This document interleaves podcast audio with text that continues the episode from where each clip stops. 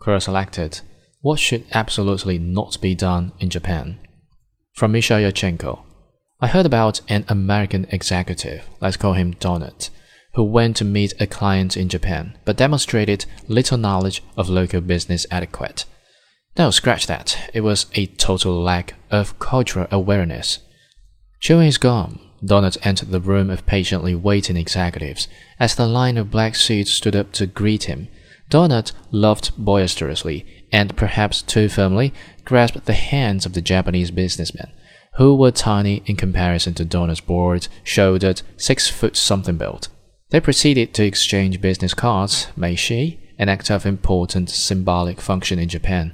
Donut's hands were greasy, or maybe he was just careless, and as he reached to grab one of the executive's cards, not that you're supposed to really grab the card, he fumbled and it fell to the ground.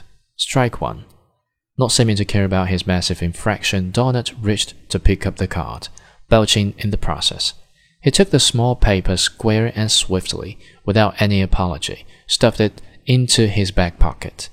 Everyone was in shock except Donut and they moved to sit down in their swivelly chairs. Strike 2. In the eyes of Japanese people, the business card is an extension of the self. Dropping the card on the dirty ground means you are quite literally getting dirt on that person. Putting the card in your back pocket and then sitting down means you are squishing your ass cheeks between them and the chair. Upon taking a seat, Donut threw all of the other business cards he had been handed on the table in a pile. While the cards are supposed to be lined up neatly to match the people sitting in front of you, in order of seniority, he of course knew nothing about that. And then, unbuttoning his wrinkled shirt sleeve and crossing his burly arms, Donut threw his giant feet up on the desk. He was showing the executives he was comfortable and confident, although he came off as anything but. He began to talk loudly, laughed noisily, and launched into an epic monologue about something that lasted for too long.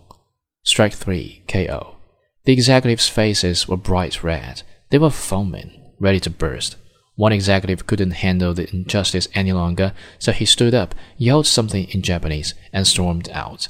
The others remained silent, in utter disbelief. Maintaining their politeness until the end of the meeting, they escorted Donut to the front of the elevator and bowed in unison to bid their farewells. Donut just gave them a big thumbs up as he checked his phone. The elevator doors closed, and they all let out a huge sigh of relief. Donut managed to break a dozen or so unspoken rules and completely destroy the social fabric of a Japanese business meeting in under 20 minutes. Needless to say, he was never invited to a second meeting.